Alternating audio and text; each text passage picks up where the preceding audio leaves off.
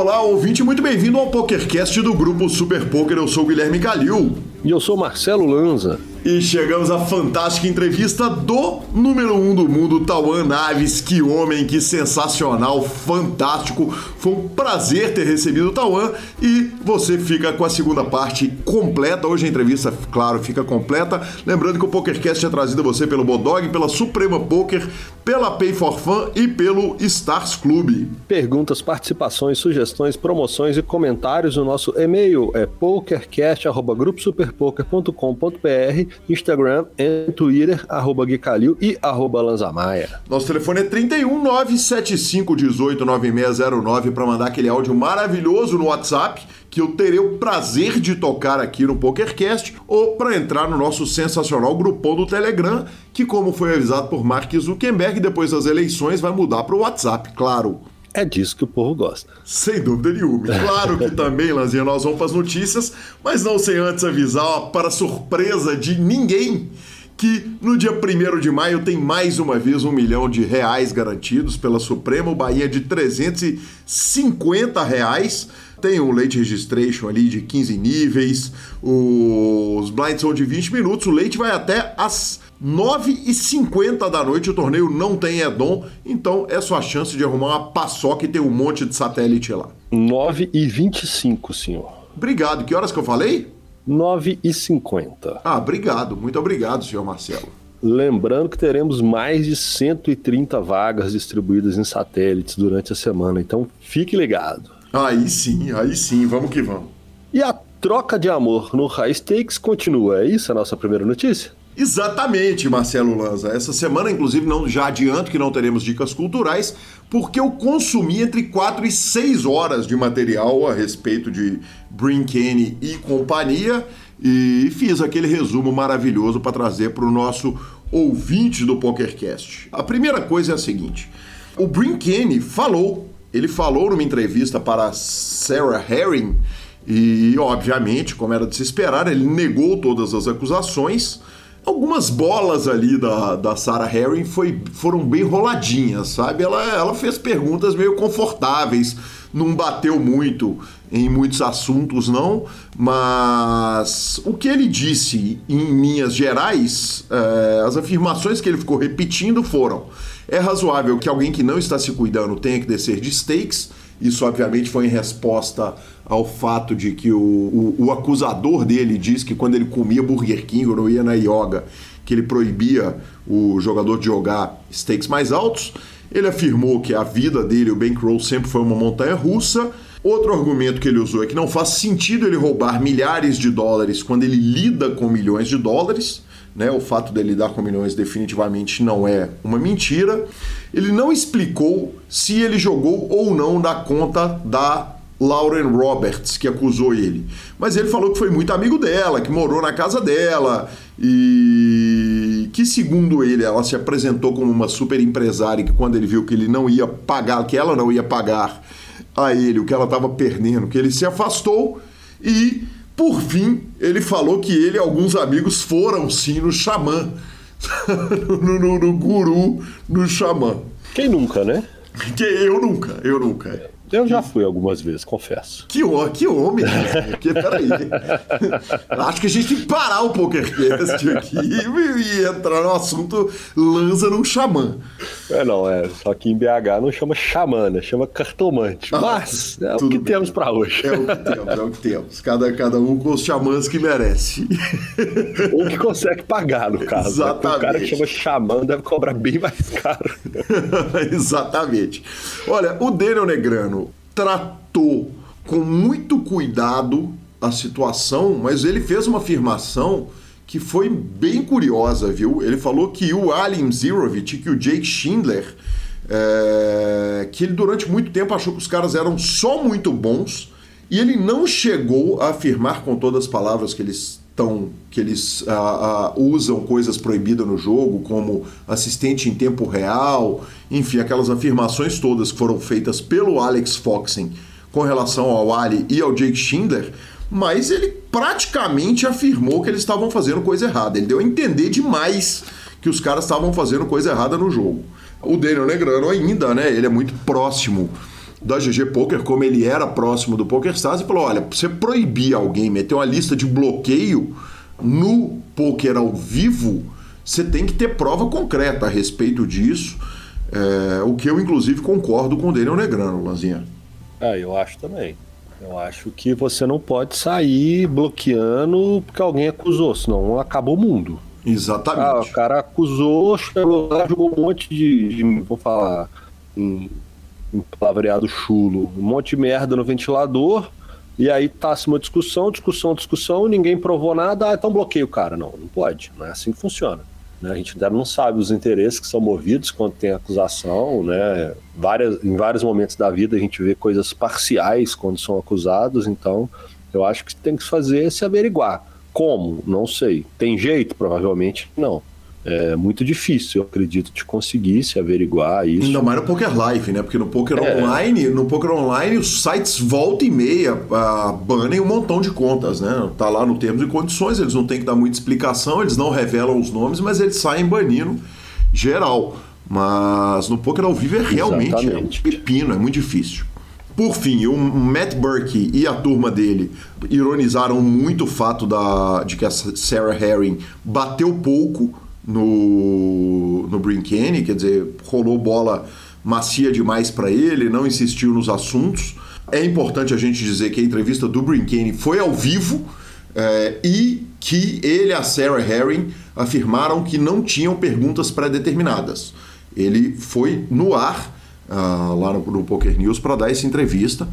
O Doug Polk e Joe Ingram se juntaram para fazer também o react do vídeo. Não achei nada de muito interessante no vídeo deles, não. Ele foi muito longo, mas, mas não, não, não me impressionou muito. E ontem, quando a pauta do programa já estava virtualmente fechada, eu recebi do nosso querido entrevistado Gui 12 uh, ah, uma entrevista do Sean Dib e o Sean Dib falou, eu ouvi boa parte da entrevista dele, afirmando, afirmando que ele nunca confiou no Brinkane, etc e tal, mas é meio difícil dar muito crédito para o Sean Dib, a gente já discutiu isso algumas vezes, né? Um cara que, que sempre que vai falar, ele se mostra um cara sem filtro, mas, mas também sem muito bom senso nas falas dele. Então eu preciso é, admitir. Dib sendo Sean Dib, né? É, exatamente. Eu preciso admitir que eu comecei a ouvir, não, não fui longe não, mas.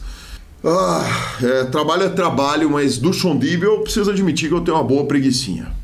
E por fim, Lanzinha, eu continuo querendo saber da história do veneno do sapo. Cara, eu acho que essa é a parte que deveria estar sendo muito explorada, né? Pelo menos, se não pelas mídias de pôquer, pelas pessoas do pôquer, né? Pelas revistas contigo, caras internacionais. Essa parte é, eu, eu, eu queria que ela tivesse sido mais explorada, muito pouco foi dito a respeito. Quer dizer que, na sua opinião, de tudo que aconteceu, ah, o que está faltando mesmo é a história do veneno do sapo. É isso. É, porque é sobre tudo, isso. tudo foi discutido a exaustão. Primeiro, eu queria que a expressão é sobre isso acabasse no mundo. Eu sei, e eu fiz por querer. Eu sei. Ficou essa semana sobre isso, então eu não vou perder o spot. Exatamente. E segundo, já que está tudo tão muito tão discutido a exaustão, eu realmente gostaria de saber mais a respeito do veneno de sapo. O senhor foi no xamã ou na cartomante? Veneno de sapo o senhor não consumiu, não, né? Não, não, não. Ah, porque tá a cartomante que eu fui, ela só vira carta. Ela não costuma te dar alucinógenos baseados de veneno de sapo. É, eu já fui muito cartomante aqui em Belo Horizonte, que vira carta e me toma dinheiro. Eu só chamo eles de dealers. Com frequência alta, inclusive. Com frequência alta, exatamente, exatamente. Mas por outro lado, né, tá, tem aquelas placas pela cidade no, no, nos postes falando ganhe dinheiro agora e tal, não sei o que, traga a pessoa amada de volta. Esses cartomantes que viram cartas para mim, eles nunca trouxeram pessoa amada de volta nenhuma, não, mas dinheiro algumas vezes eles também me deram. O time, né? Vamos que vamos. Então, é o famoso não perdeu tudo. Exatamente, exatamente. Depois da nossa primeira super bem-humorada notícia, vamos para ele, o outro filipinho que não é o Ivy. Temos data anunciada para o terceiro duelo no High Stakes Duel de Phil Helmut e Tom Duan. Exatamente. O Duan puxou o primeiro, importante lembrar, né? é, fez o, o, o, o, mais difícil, que é ganhar de Phil Helmut no heads up, mesmo quando você é o Tom Duan. E o Helmut puxou a segunda. Agora, para o terceiro duelo, cada um está colocando 400k dólares. É, e o duelo acontece no dia 12 de maio. Claro, traremos notícias aqui. E temos Brazuca puxando a fila no Sunday Million. Puxando a fila não. Levantando o troféu do Sunday Million e brasileiro ganhar o Sunday Million não é nem mais notícia do PokerCast de tanto que isso acontece. Mas pelo amor de Deus, quem ganhou foi ninguém menos que o entrevistado do PokerCast, André Berlanda, que bateu 9.417 entradas levou mais de 73 mil dólares e uh, ele fez acordo com três restantes. Teve outro brasileiro no, no pódio, o Kelsen Diógenes, que arrumou quase 50 mil dólares. Vou lembrar, uh, obviamente você que é aficionado com poker, que ouve o PokerCast, se lembra muito bem, mas André Berlanda é o atual campeão do Main Event do BSOP Millions. Narramos aquela vitória sensacional, ele veio aqui para o PokerCast, contou a história de vida dele e agora ele arruma mais essa forra. Que delícia, parabéns André, simpatia, um cara super legal. Tive com ele no BSOP uh, ah, São Paulo e cara, que legal ver esse cara dando essa puxada maravilhosa. Então a gente pode falar que, além de estar jogando o jogo, ele está em grandíssima fase. Está em enorme fase, exatamente. que homem. E por último, Lanzinha, a gente tinha falado do 25K Heads Up Showdown e deu ele, o homem a lenda, David Tino Rim. Uh, no caminho ele passou por grandes nomes, pegou o Nick Schumann, Jeremy Osmus e o heads up final ele acabou ganhando do Darren Elias, ele ganhou 400 mil dólares. É, e cara, eu, eu fiquei curioso, porque o Rim é um cara que volta e meia ele reaparece, e quando ele reaparece, normalmente os resultados dele vêm em grandes blocos. Né, eu fui dar uma conferida no, no Random Mob dele, ele tem 12 milhões de dólares ganhos na vida, é o 72 colocado da All Time Money List, mas eu recomendo ao, ao, amigo ouvinte do PokerCast que se tiver uma curiosidade, dá uma entrada no Random Mob do David Ream, uh, se você escrever Tino ou Tino Ream também, você vai encontrar, e é inacreditável o Random Mob do cara. Ele começa com mesa final de main event da WSOP para 1 milhão e 700 mil dólares, mas aí tem cravada no PCA, cravada em WPT, cra outra cravada em WPT, depois uma cravada de um milhão de dólares na Epic Poker League, depois outro primeiro lugar e outro WPT, um terceiro no WPT, enfim, cara, é, é bizarro, é bizarro, é bonito de ver. Tem cara que quando chega, você não segura mais e o Tino é um desses caras. Sensacional. Mito máximo, né? Mito máximo. Monstro, monstro, exatamente. Bora de entrevista? Vamos embora de entrevista, não sem antes falar do Bodog Poker. Eu tava vinha falando que tá chegando o Monster Stack do Bodog, mas agora tá terminando o Monster Stack. Ele termina no dia 2 de maio, uma quantidade gigante de prêmios, mais de 3 milhões de dólares garantidos. E essa semana eu recebi uma ligação do querido Michel Mazzoni, que ele e o irmão dele estão lá destruindo o field. E, cara, ele me mandou uma mensagem para falar do field. Ele falou, cara, bicho, tô, que moleza, que delícia. E você, você não está jogando o Bodog, você está perdendo, meu caro ouvinte. Então faça como o querido Michel Mazzoni e família e matem o field no Bodog. E vamos para nossa entrevista com Tauan Naves.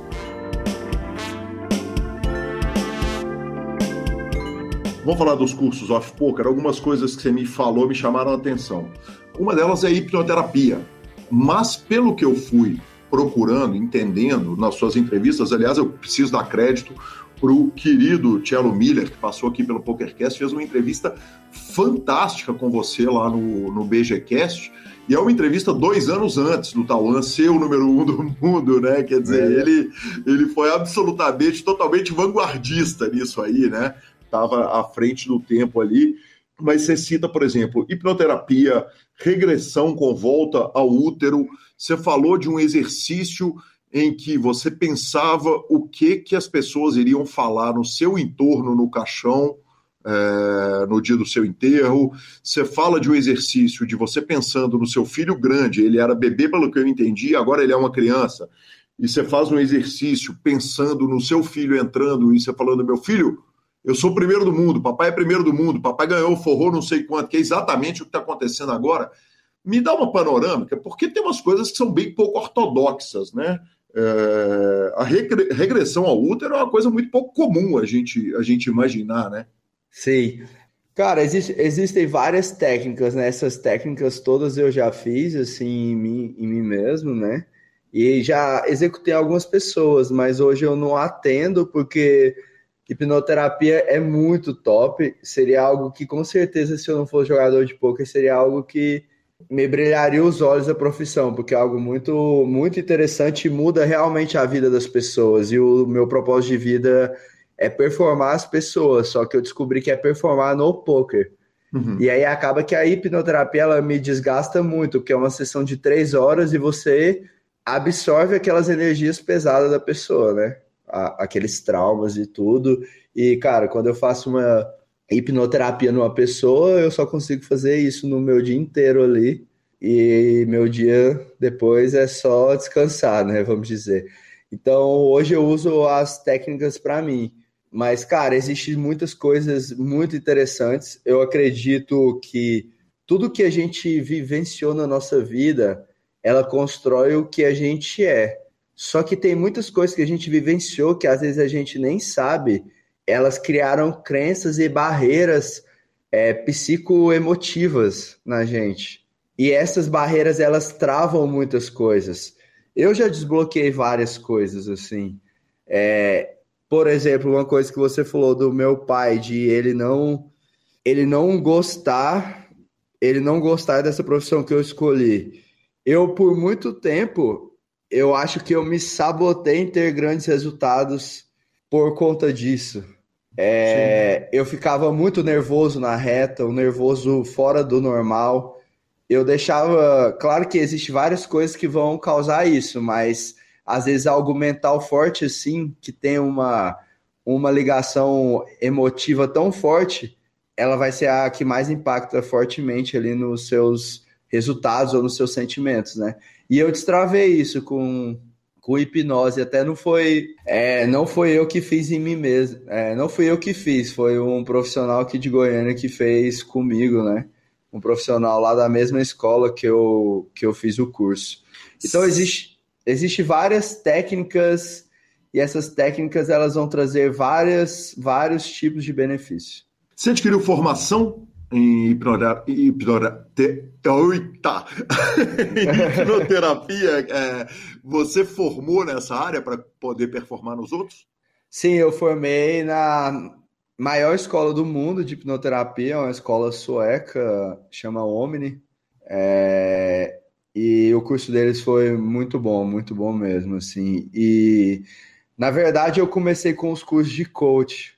E os cursos de coach para mim também foram muito bons o Master Coach ele usa muito de hipnoterapia porque tem várias dinâmicas diferentes, por exemplo, de andar no fogo e tudo isso usa usa hipnose, né? E aí eu acabei me interessando nesse Master Coach pelo curso em si de hipnose. E aí eu fiz o curso de hipnoterapia. Que demais. É... Psicologia, psicanálise, psicoterapia clássica, você chegou a testar? Porque podem ser coisas é, eventual, normalmente são vistos como rivais, né, as técnicas modernas com as técnicas clássicas, mas eu imagino que uma coisa pode muito bem complementar a outra. Então, o meu maior ponto que eu acredito, né, pode ser que eu seja crucificado com essas minhas falas, né? Eu não sou profissional, então é, é somente uma opinião que essas terapias elas, né, elas são complementares e eu acho que todas elas precisam trabalhar até juntas, assim. É, vou dar um exemplo. É, por exemplo, eu hoje trabalho com psicólogo, meu psicólogo Johan, da IGG. Cara, para mim, o psicólogo fantástico e que eu não largo ele por nada, sabe? Uhum. Porque ele me ajuda em tudo que eu preciso e eu acho que ele é totalmente necessário. Qual que é o benefício da hipnose, ao meu ver, que complementa a psicologia? A hipnose ela consegue é, tratar um trauma mais profundo e ela consegue acessar é, traumas que com a psicologia vai demorar muito mais tempo para você acessar aquele trauma que aconteceu às vezes quando você era criança e às vezes você nem lembra, tá no inconsciente. É, às vezes aconteceu na barriga da sua mãe, você não vai saber, porque sua mãe sentiu. e tá só no seu inconsciente. Então ela consegue acessar isso e pegar os principais os, os traumas primários, que é os primeiros. Na, na hipnoterapia a gente aprende que um, um o trauma final, por exemplo, ah, a pessoa teve um ataque de pânico por causa de algo. Aquele trauma foi só o, o derramar do copo cheio. Sim. Ele não é realmente o trauma que começou tudo. É aquele, aquele primeiro despejar de água dentro do copo. E quando você quando você pega e só tira aquele, aquelas partes de cima do copo, o copo continua cheio. Na hipnose meio, eu gosto muito de metáfora, né? E na hipnose você vai fazer o quê? Você vai fazer um buraco no fundo do copo. É tão interessante hipnose que às vezes quando você a pessoa reclama de algo, quando você trata o quando você acessa o primeiro trauma, que é o primário, às vezes os traumas que vão depois, eles já praticamente eles já se auto ressignificam. Uhum. Eles não têm mais peso emocional porque você eliminou o primeiro que causou aquele primeiro trauma. E aí, beleza, ah, fiz a hipnose, vou sarar? Claro, você vai melhorar, só que você tem que fazer a manutenção. Não existe milagre. Então tem que ter uma terapia, fazer. É, eu acredito muito no trabalho multidisciplinar. E o trabalho multidisciplinar é tudo que há de necessário. Eu sou o cara que testo tudo. Por exemplo, eu quando eu tô com vontade eu faço reiki, quando eu tô com vontade eu eu faço terapia barra axis, eu faço de tudo. Estou com vontade eu faço. Ah, tô achando que tem alguma coisa me travando eu vou achar alguma terapia diferente para fazer. Aquela não deu certo, eu vou fazer outra coisa. Eu, eu sempre invento. Porque eu, por exemplo, eu teve uma época da minha vida que eu fazia reiki duas vezes, uma vez por semana. Hoje eu já não faço, porque eu sinto que eu não estou precisando. Uhum. Entendeu? Ah, tem épocas da minha vida que eu medito todo dia, igual ultimamente eu ando meditando todo dia. Teve uns três meses atrás que eu fiquei quase três meses sem meditar, meditei duas, três vezes. Então eu acho que é tudo momento, sabe? Não é obrigatório você fazer tudo todo o tempo. Você tem que se autoconhecer e pegar aquele momento atual da sua vida e trazer todas as ferramentas melhores para o seu momento. Perfeito. Eu acho que isso define algo muito grandioso. Eu brinco com a galera que isso é uma dica de um milhão de dólares, tá ligado? Se você se autoconhecer e usar as ferramentas certas, você vai resolver o seu problema ali na hora e os resultados vão vir, né? Claro que daqui três meses vai ter problemas diferentes e você vai ter que usar ferramentas diferentes. Mas o primeiro ponto é se conhecer. Eu estou assim. E o porquê estou assim. E o que vai ajudar eu mudar o que eu estou, como estou. Perfeito. O, o nome do psicólogo é o Johan.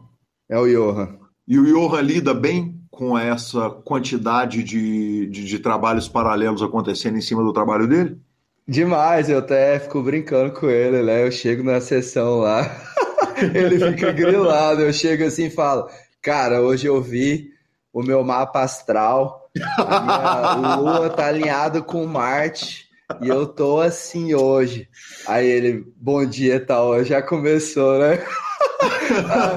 Mas assim, claro que eu, eu levo desse jeito assim na brincadeira, né? Isso que eu falei, né? Mas ele gosta muito, tanto que a gente estava falando muito sobre hipnose esses dias, porque ele nunca tinha visto. E a gente fez um encontro no do Like a Boss e eu fiz algumas brincadeiras de hipnose com a galera e ele ficou muito, ele achou muito legal e ele ficou tá até interessado em fazer o curso futuramente é muito interessante. Quem gosta dessa área, quem tem interesse em se conhecer, conhecer seu, seu subconsciente ali, cara, é muito interessante. Que legal, que legal. Me conta uma coisa. No, na entrevista para o Alan, é, você fala uma coisa a respeito de sacrifício. Você fala, eu vou me sacrificar agora para depois eu ficar quieto. Quer dizer, para talvez depois eu pensar em jogar live, para depois que eu atingir o meu objetivo, eu poder ter paz. E na entrevista com o Cello, você fala o seguinte: eu me imaginei com meu filho entrando na sala e eu contando para ele: meu filho, eu sou primeiro do mundo, papai forrou 100 mil. Quer dizer, Agora você já pode falar, papai é número um do mundo e forrou 700 mil, não tô... É. Muda um pouco, né? O buraco é mais embaixo. Mas vamos falar um pouquinho a respeito de objetivos. Primeiro, rankings. É... Em alguma das entrevistas que eu vi sua, você fala que você tem uma preocupação que desde o começo, talvez na rede social do Like a Boss, que desde o começo, desde o início, você já olhava os rankings de Pocket Fives, essas coisas, e já vislumbrava essa, essa colocação. Vale mais que dinheiro? Cara, um dos meus maiores características é competitividade, né? Então, não adianta, eu tava até conversando com alguém recentemente e falei, ele falou: "Ah, mas poker ele não é ele não consegue ser replicado e você consegue ganhar muito dinheiro porque você só consegue jogar suas horas por dia, tem um limite de buy em que você chega, então você não consegue fazer ele é, te dar tanto dinheiro como outros negócios, né? Sim, no, Só que eu não jogo. Startup faz sentido, né, Tauan? É, sim. Só que eu não jogo poker só pelo dinheiro, sabe? Eu jogo porque eu quero ganhar. Eu sou muito competitivo, né? Tanto que ontem eu joguei um HU de três horas e eu fiquei muito chateado que eu fiquei segundo, sabe? Uhum. E tipo, foi um prize bom, né? E, só que eu fiquei, cara, não é possível um negócio desse. Então, assim, eu gosto muito de ganhar, né? Isso me torna, eu acho que o que eu sou, né? Eu sempre olhei rank, essas. Eu nunca olhei tão profundo, mas eu sempre quis chegar em primeiro. Só que era assim, cara, eu vou fazer um trabalho bem feito, vou fazer o que eu amo e vai dar, sabe? Claro, eu não ficava fissurado, tipo, claro que aconteceu uma coisa assim, né, abrindo, abrindo, eu não tenho problema de abrir sobre a minha vida. Claro que quando eu bati oito do ranking foi algo inesperado, porque eu tava 23 e eu tava subindo devagar. E do nada eu bati oitavo, uhum. e muito perto do primeiro. E aí começou a bater uma uma ansiedade, olhar o ranking toda hora, né? Tipo, olhar, atualiza, olha, assim, né? É, até chegar em primeiro, né? Mas assim, nada algo que mudasse a minha vida, né? Tanto que eu sou o top 1 jogador do mundo pelo ranking. Uhum. Mas você vai falar assim: ah, você é o melhor jogador do mundo? Cara, não tem nem como avaliar isso, porque existe vários pilares do poker. Vários, vários, vários existe parte técnica. Dentro da parte técnica, existe vários pilares da parte técnica. Às vezes eu vou ser muito melhor em bounce, o cara vai ser muito melhor do que eu em freeze out. Sim. O cara vai ser muito melhor em pot, tribet, pot.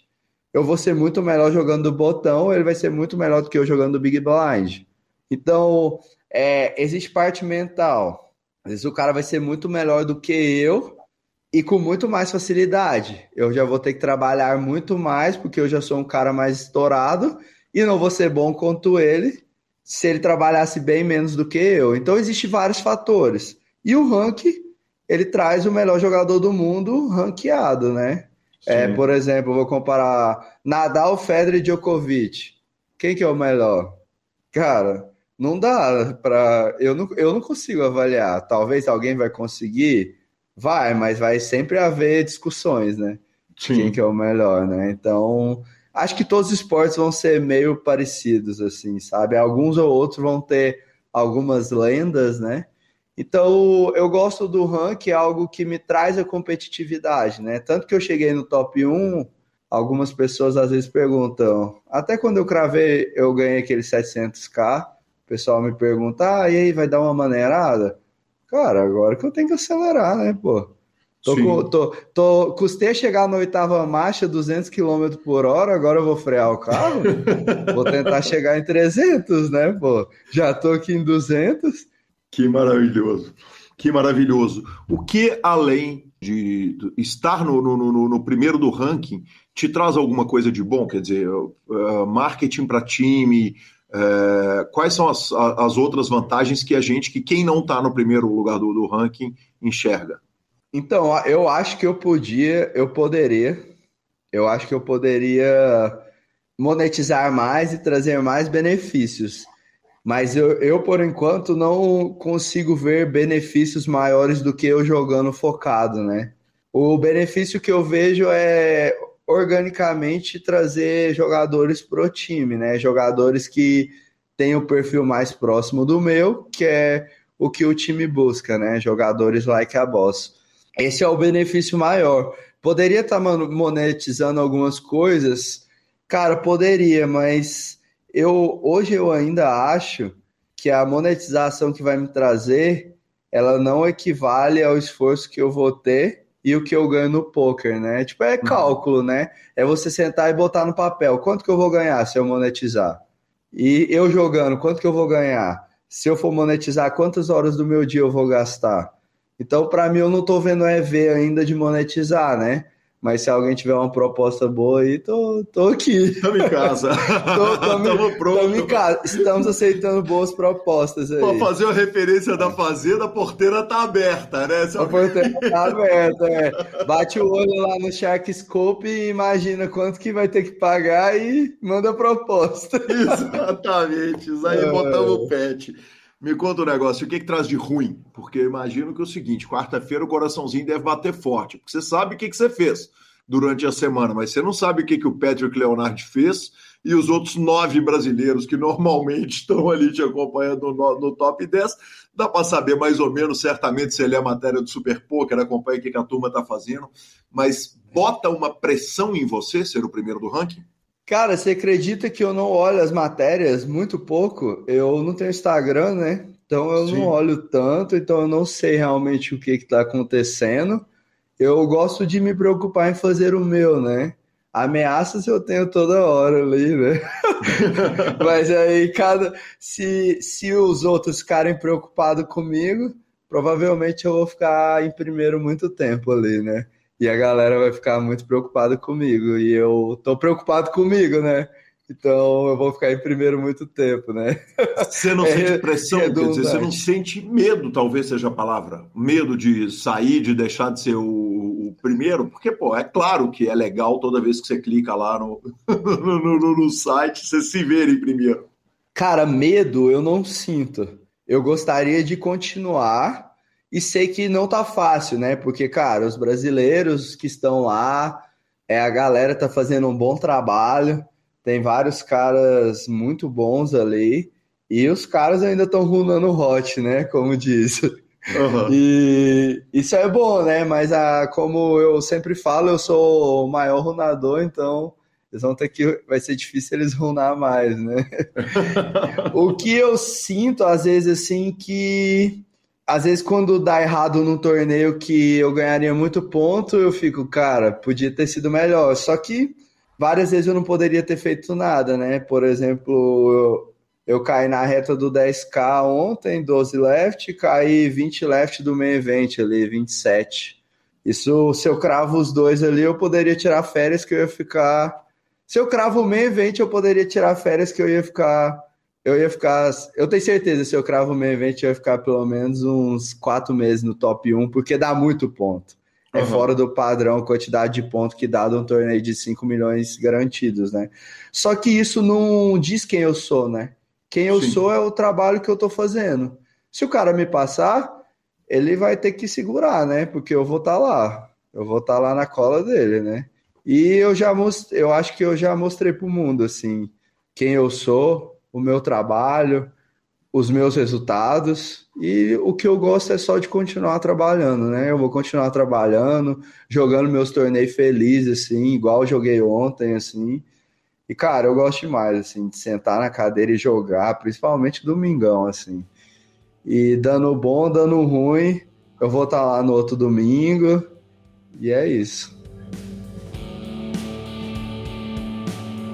Interrompo rapidamente a nossa entrevista para falar do Stars Poker Clube, o melhor atendimento, saque mais rápido do Oeste, uma equipe gigante para te atender. Eu sei porque eu vou lá e vejo, volta e meia eu vou visitar Marcelo Lanza naquele escritório gigantesco, cheio de gente, maravilhoso. Então siga o Stars Poker Clube na rede social, lá no Instagram para todas as informações. E você que quer ser agente, corra lá e seja agente do Stars, é uma ótima forma de ganhar uma grana e voltamos para a entrevista de Tauan Naves.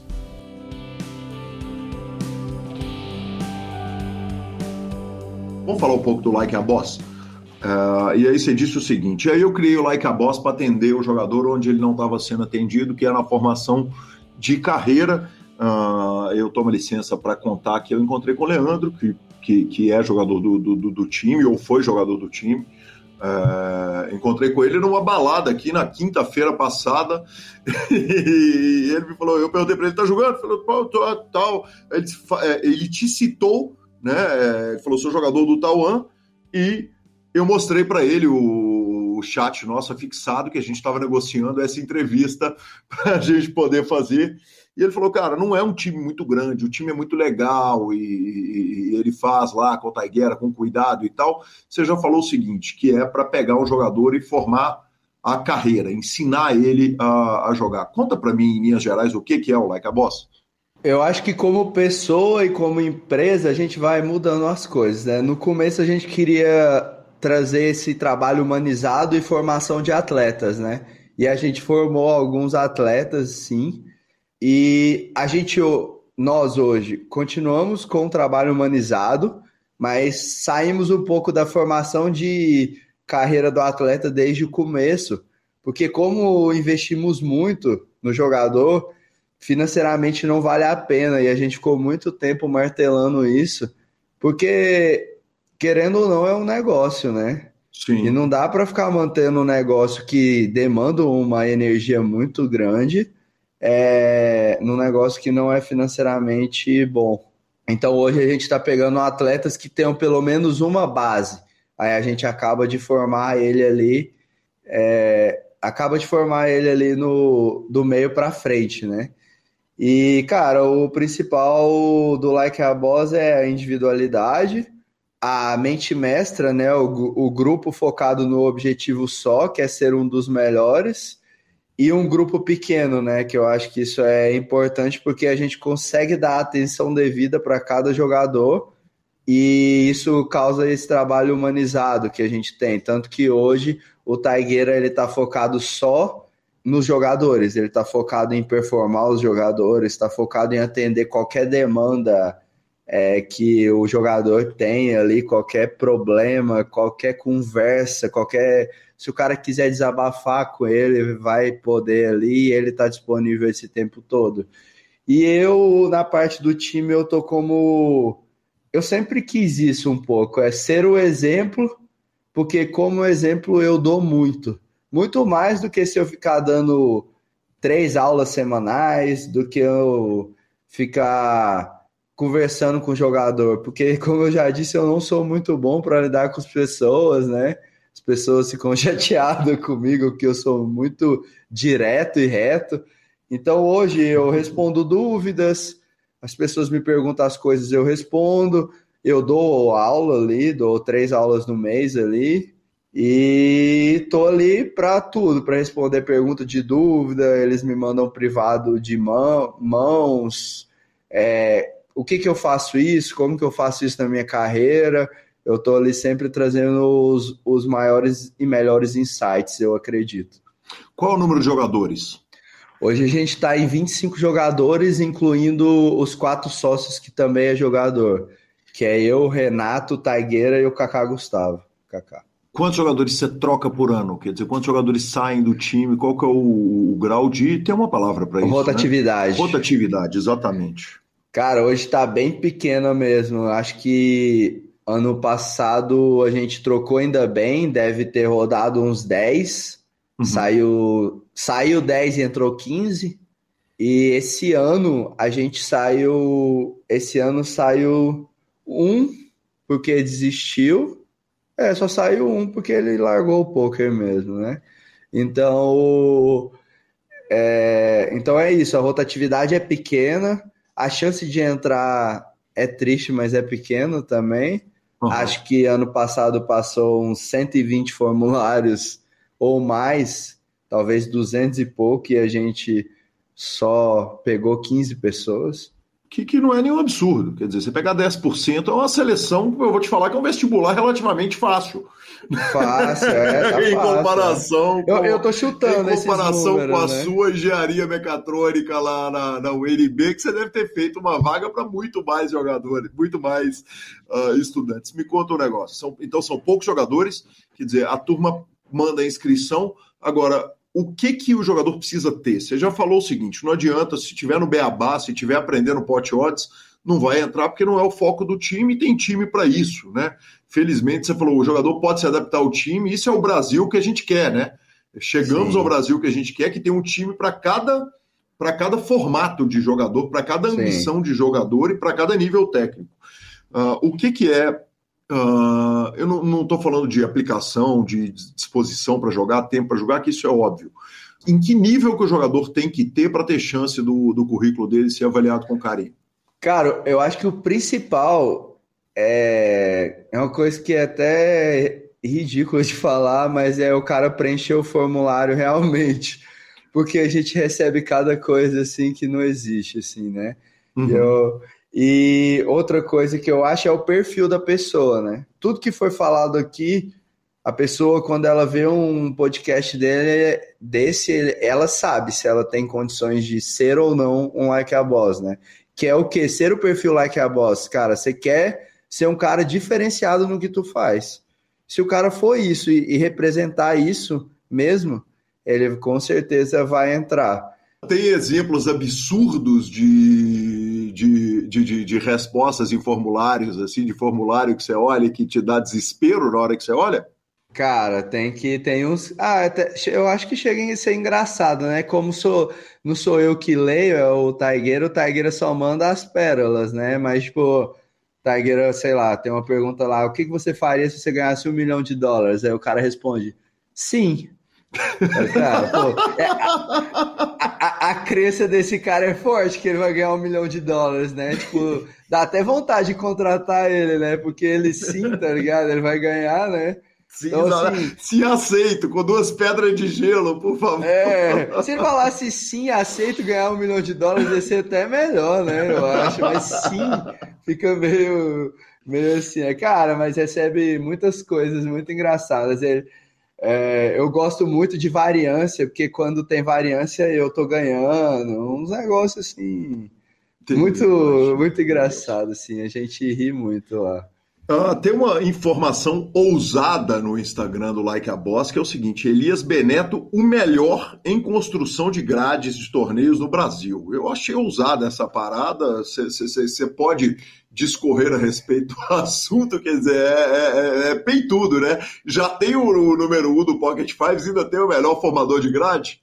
Cara, pior que tem mesmo. Eu, eu vou te falar que é do mundo, né? É nem do Brasil, porque eu já procurei saber, antes de conhecer o Elias, já procurei alguns, alguns gringos que faziam isso e não, não chega nem aos pés do trabalho do Elias ali. Eu vou te falar que é um trabalho diferenciado ali. Claro que tudo na vida é objetivo, né? Então vai depender. Já com certeza tem pessoas que não gostam do trabalho do Elias, né? Mas isso é porque o cara, ele simplesmente não sabe o que quer, né?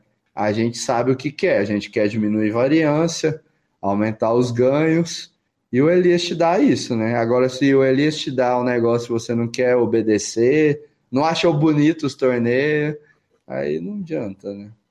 Eu, eu, eu, eu falo isso, mas eu, eu sou teimoso um pouco, né? Você fala isso, mas não segue a grade do Elias. Toma puxão de Não, orelha. é pior que eu sigo, mas é porque, tipo, ele passa a grade e eu falo, não, Elias, vamos subir esses bainhos aí, né? Aí, aí a gente sobe lá e aí fala, ah, esses 5 mil aqui eu acho que dá pra jogar, né? Aí ele, é, tá, dá, né? Mas o field é difícil, né? Eu, não, é isso aí mesmo que eu quero. Ô, Tauan, você sacrifica EV visando a primeira colocação? Cara, eu não aprendi a fazer isso não, pra te falar a verdade. Vejo muitos jogadores de poker que faz isso. Que Eu faz o acre- quê? Que Que sacrifica ou sa- que não sacrifica? sacrificam EV, sacrificam ICM para Aham. ficar em primeiro. Eu hoje acredito, depois de muitos anos assim jogando, isso foi muito difícil de entrar na minha mente, porque eu sempre fui da parte matemática, né? Então, se você me mostra que ali o EV é 0.1, é 0.1 e, e é 0.1. Então, eu vou não, pegar Não importa EV. o ranking do Pocket Fives. É, não importa. Só Uhum. que hoje eu aprendi várias coisas que a estratégia às vezes tem um EV maior que a gente não consegue enxergar que o aplicativo não dá, entendeu? Uhum. Isso é engraçado que eu, eu já, já vinha que já vinha trabalhando muito isso e eu fiz uma aula na Reg Life da última vez, foi até com o Cova. Até agradeço ele a aula que abriu mais a minha mente, que ele falou isso também, né? Que, que a gente não consegue é, realmente calcular o EV futuro, né? O EV que o programa dá é se o torneio acabasse ali, né? Acabou o torneio, o EV é aquele. Só que o torneio não acaba ali. Então eu Sim. acredito que a gente pode criar uma balança, né?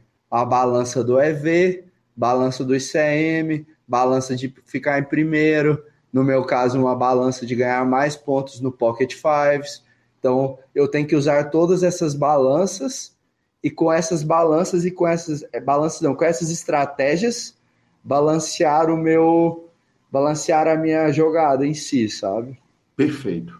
Perfeito.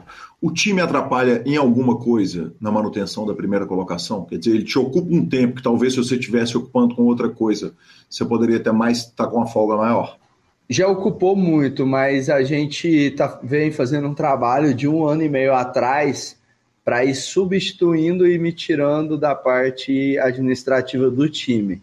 Por exemplo, eu tomava conta do financeiro, aí eu saí do financeiro. Eu tomava conta de resolver alguns pepinos administrativos, aí substituímos.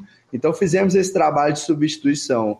Hoje eu praticamente não faço mais nada do time e tem boas pessoas ali fazendo, né? Inclusive o Taigueira é o, o CEO que toma conta de fiscalizar, de delegar as tarefas e de ver esses outros funcionários que estão trabalhando ali, eu só sento e jogo, né? Perfeito, perfeito. Uh, Tauan, pelo que me consta, o senhor está sendo pai mais uma vez, correto? É, tá. Posso ter que sair qualquer momento aí. Já tá para nascer aí. Ele tem que nascer antes do Scoop, né? Aí, aí inclusive o PokerCast subarregular conta. Então. Aí então, sim. É, vamos que vamos. Uh, tem chance de, com uh, a criança nascendo, é um menino ou uma menina? Menino. Um menino. Uh, tem chance com o meninão chegando você foldar a WSOP ou tem chance de você foldar por causa da primeira colocação do ranking ou vamos de qualquer jeito jogar o main event? Então, ano, um dos meus objetivos ano que vem é correr alguns lives para porque eu gosto de jogar lives também e eu quero jogar alguns lives grandes. E, então, e dito que você gosta de live, quer dizer, é um negócio meio absurdo que você tenha 5 milhões de dólares ganhos ao vivo no Pocket Fives e 39 mil dólares ganhos ao vivo no Renomob, né? É muito pouco live, efetivamente, que você jogou em torneios válidos para Renomob, né? Sim, é, eu ganhei um no último. Eu não sei como que conta esse Renomob, mas no último BSLP eu fiquei em quarto no torneio, puxei Exatamente. uma paçoca lá. Exatamente. É, e... É porque o problema é que ele entra em dólar, né? Então tem. Ah, tá. Verdade. Né? Ele acaba entrando em dólar. Uh, para informação, são 38 mil dólares, 600, ah, 38.622 dólares total. O melhor live cash foi de 23.196 dólares, é, então te colocando mesmo. na posição de 997 da all-time money list brasileira. Por isso a brincadeira. A colocação foi 4 de dezembro de 2021 no ah, BSOP Millions, quarto colocado no One Day High Roller para 131 mil reais. Isso mesmo. É, eu joguei muito. Eu joguei poucos lives na minha vida, joguei mais o BSLP Millions mesmo. E mas eu, eu gosto do live, ele traz uma magia diferente assim pro poker. Uhum. E eu tendo esse objetivo para o ano de 2023, esse ano de 2022 eu me sinto um pouco na obrigação de ir para Vegas, pelo menos para conhecer o ambiente. E ontem eu acabei puxando o pacote, né, para Vegas. Então eu quero ir ficar uns 20 e poucos dias só, porque minha esposa vai estar. Tá, a gente vai estar tá com recém-nascido praticamente. E vai ser bem difícil, porque eu não vou foldar nenhum scoop, né? Então eu vou pegar o Scoop, vamos montamos uma grind house do Like a Boss, mas vai ser vizinho aqui da minha casa. E mas eu vou estar tá dando um suporte divino aqui direto, mas eu vou jogar de lá da grind house.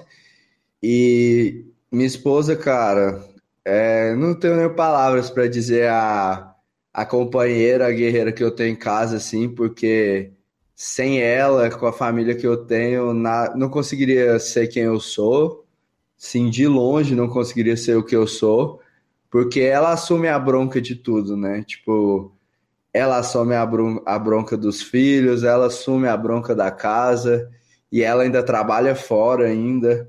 Então ela eu não tenho nem palavras para a pessoa fenomenal que ela é, né? E sentei com ela e falei, cara, meu amor, falei, cara, não, né? Falei, amor, a gente vai ter o filho, como que faz, né? Vai ser bem na data do Scoop. Ele está previsto a data máxima 8 de maio, né? Que é o dia que começa o Scoop aí, é, coincidentemente. Ela falou, não tem o que fazer, né? Você tem que jogar. Vamos alugar uma casa e montar uma grind house e você joga dessa casa e você fica aqui perto e você vem nas folgas, você dá o suporte que conseguir dar e a gente, a minha mãe me ajuda, né? Ela me disse. Aí eu falei, ah, se precisar contratar mais alguém para ajudar, a gente contrata. E aí eu falei também para ela, eu falei, tem Vegas, eu queria muito ir para conhecer, né? Porque ano que vem eu quero ir jogar Vegas. Eu, eu pretendo jogar a reta. Uhum. E aí e a primeira vez para jogar a reta inteira sem conhecer, eu acho que é algo meio que você está entrando na selva, você não conhece a selva e você está entrando com, facão, com um facão, né? Uhum, Aí sim. você vai ter que desvendar uma selva tensa. Então, primeiro você tem que chegar lá com. Chegar no gramado do vizinho com o facão ali vai ser mais fácil, né? Sim, com certeza absoluta. Com certeza absoluta. Cara, que sensacional, que fantástica história. Parabéns para o casal e parabéns para ela, né? Por tudo, né? Por essa, por isso tudo. Me conta uma eu, coisa. Eu brinco, Calil, eu até falo Sim. assim, ó. Se do top 10 Pocket Fives ali se o cara tivesse filho esposa, ele tinha que aumentar pelo menos mil pontos ali. Eu acho que pelo menos 10% para os pontos ganhos, tranquilamente. Justamente. E aí, uma, agora uma esposa e dois filhos, eu acho que pode aumentar para uns dois mil ali, viu? Aí, tranquilamente. Tranquilo, né? Me conta uma coisa, dois meses você foi lá naquele trabalho maravilhoso que o Alan faz na Twitch, você foi lá pessoalmente conversar com o Alan. E vocês falaram o seguinte: daqui a dois meses tem uma surpresa gigante no Instagram do Like a Boss. Saiu a surpresa? É segredo ainda? Como é que qual é o status da surpresa? Você lembra o que, que era?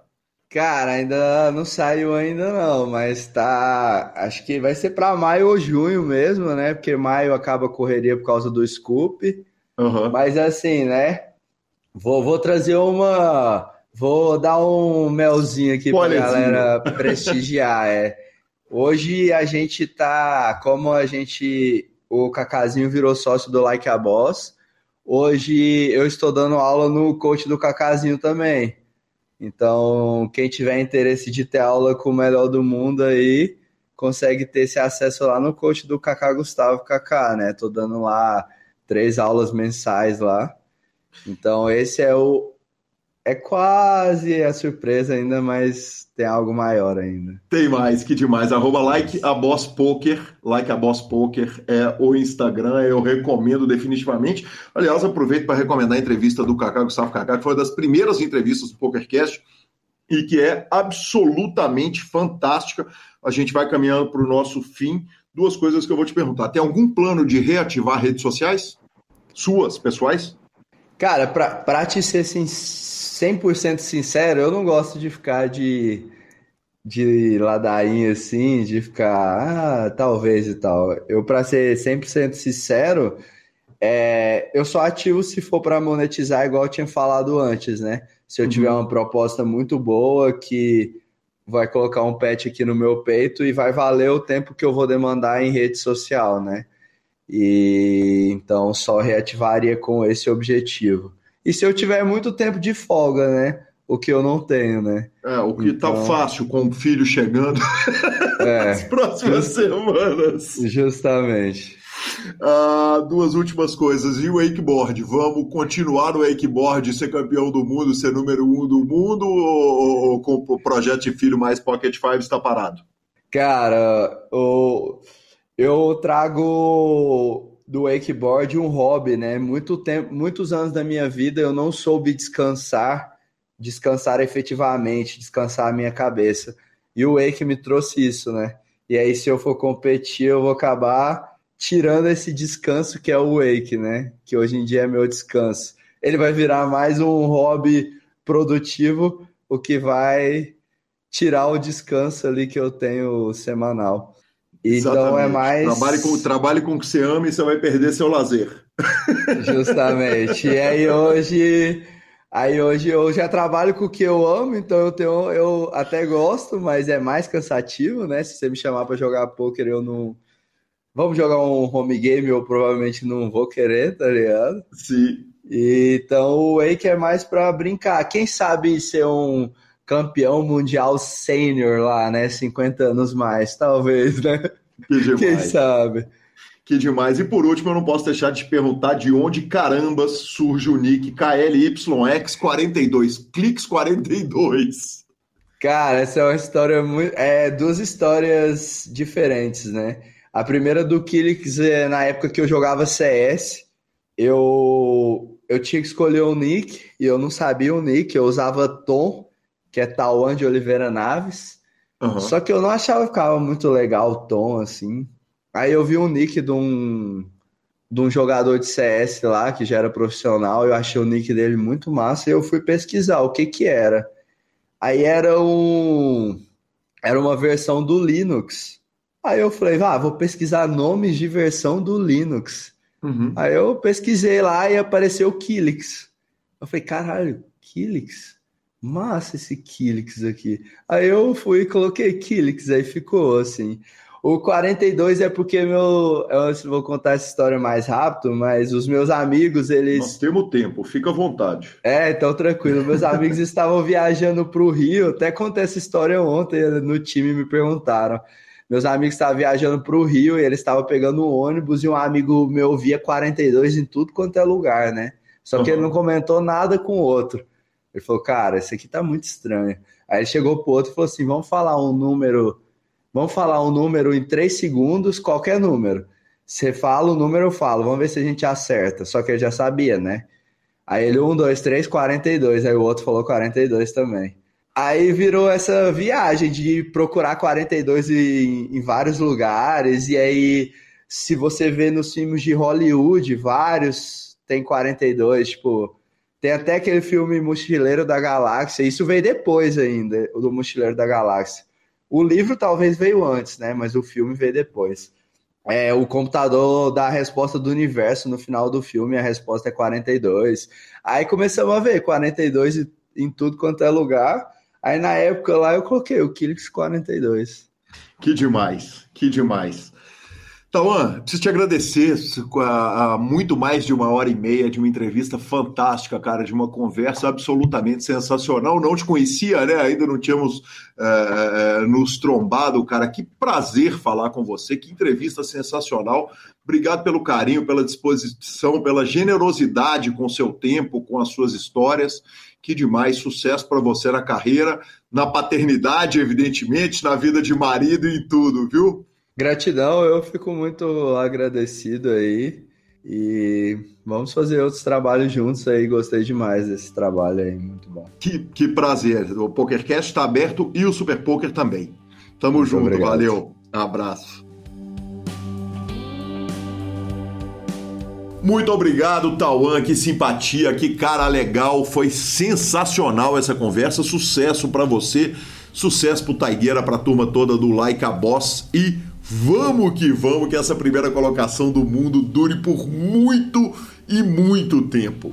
Bora de redes sociais? Bora de redes sociais, sim, Lanzinha. Não sem antes falar da Pay for Fun. Pay for Fun é sua carteira digital com cartão de crédito pré-pago, a melhor forma de você botar, tirar dinheiro de um site, coloca no outro. Enfim, absolutamente sensacional. A Pay for Fun é a solução que eu uso para minha vida. É meu cartão de crédito pré-pago que eu uso para iFood, Netflix, essas coisas todas. E é por onde eu transito meu dinheiro de aposta esportiva de sites de poker, principalmente sites de poker, é aceito em praticamente todos os lugares, em quase todos os lugares. E ficamos com a palavra de Rodrigo Garrido. É isso aí, Gui. Então, a Pay é uma carteira eletrônica que qualquer jogador, qualquer pessoa que utilize os sites de poker e os sites de aposta, ele pode centralizar esse valor ali. Ou seja, ele não precisa ficar com o dinheiro preso em um site. Ele simplesmente saca para o cartão, depois manda do cartão para outro site e tem a vantagem que dentro dessa carteira eletrônica ele consegue transferir para um amigo. Ele manda para quem ele quiser esse valor e o amigo deposita depois também para o site que ele quiser. Fica muito fácil você transacionar essa, essa ficha entre os sites e entre as pessoas. Agora sim, Lanzinha, redes sociais e começamos com a notícia fúnebre, triste, né? óbvia, né? Óbvia, óbvia, porque o fato dela ser óbvia não significa que ela não seja triste. Tudo bem, tudo bem. Eu fui trucidado na minha aposta com o Lucão do Big Brother. Felizmente ela tinha um valor pré-determinado, né? Não foi igual aquela aposta que eu fiz com o Leonardo Cansado, que ele foi aumentando o crédito infinito em cima de mim ao longo do programa. Mas a aposta era quem ficava com os dois últimos jogadores na casa. O Arthur era dele, o PA era dele, Uh, no final das contas, eu sei que quando o Pedro Scooby saiu do Big Brother, eu já havia perdido. Então, parabéns, meu querido Lucão, ex-patrocinador do programa, amigo querido, muito bem puxado. É, antes ah, lembrando, lembrando. É, eu ia falar antes que você me dê a falinha, mas manda, fale, fale você. Lembrando, você escolheu quem você queria, você botou a regra de quem você queria. Você botou a regra que o cara não precisava de cravar. Você botou a regra se chegar a dois que na final você ganhava. Do tipo assim, você preparou o bet para você ganhar e você caiu duro. Cara, é, a gente aposta com as informações que a gente tem na época, né? Em defesa, em minha defesa, o Lucão enxergou uma parada inacreditável, né? Quando ele falou o seguinte: escolhe os meus 10 e os seus 10, ele falou o seguinte: ah, tem um negócio, eu quero o Arthur no meu time. E aí a parada é que o Arthur já estava no time dele quando eu tinha escolhido, então não tem muita desculpa não, viu, Lazinha? Parabéns, Lucão, parabéns, Lucão. Estou mandando pitch. Paguem o homem.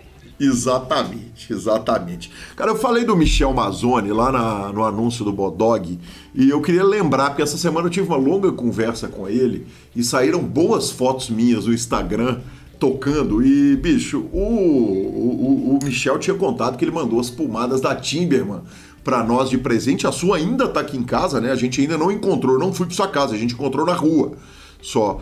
E eu tô inclusive com a credencial do BSOP Millions para te entregar e a, a pomada de cabelo.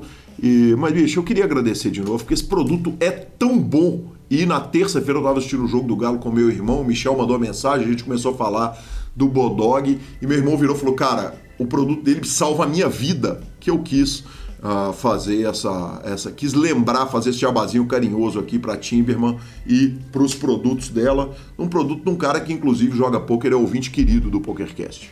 Sensacional.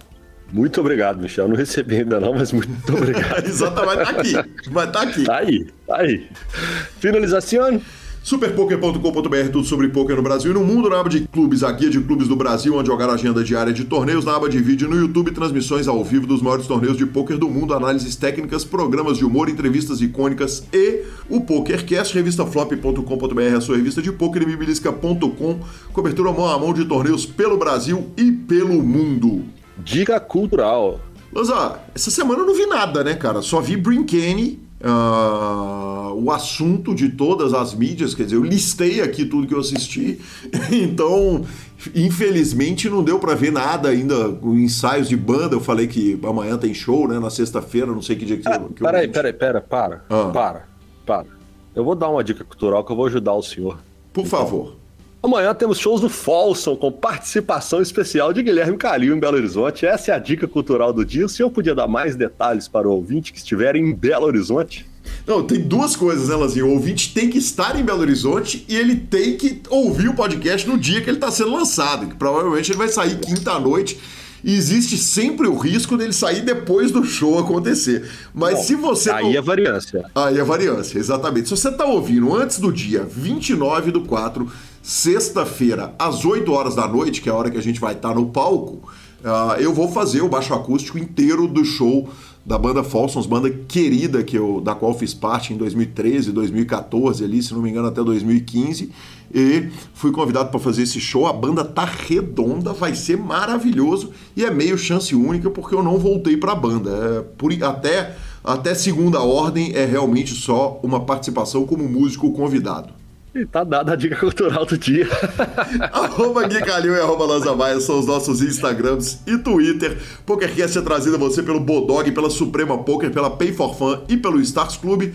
Toda vez que você joga com os nossos patrocinadores ou usa o serviço dos nossos patrocinadores, e também, quando você avisa a eles que você está fazendo isso por causa do PokerCast, você está ajudando o PokerCast a durar para todo o sempre PokerCast está disponível no Spotify, Deezer, YouTube, Amazon Music, Podcast Players. Nos indique, nos dê cinco estrelas. E a edição é do maravilhoso Rodolfo Vidal. Valeu! Um grande abraço a todos e até a próxima semana. Valeu! I don't want to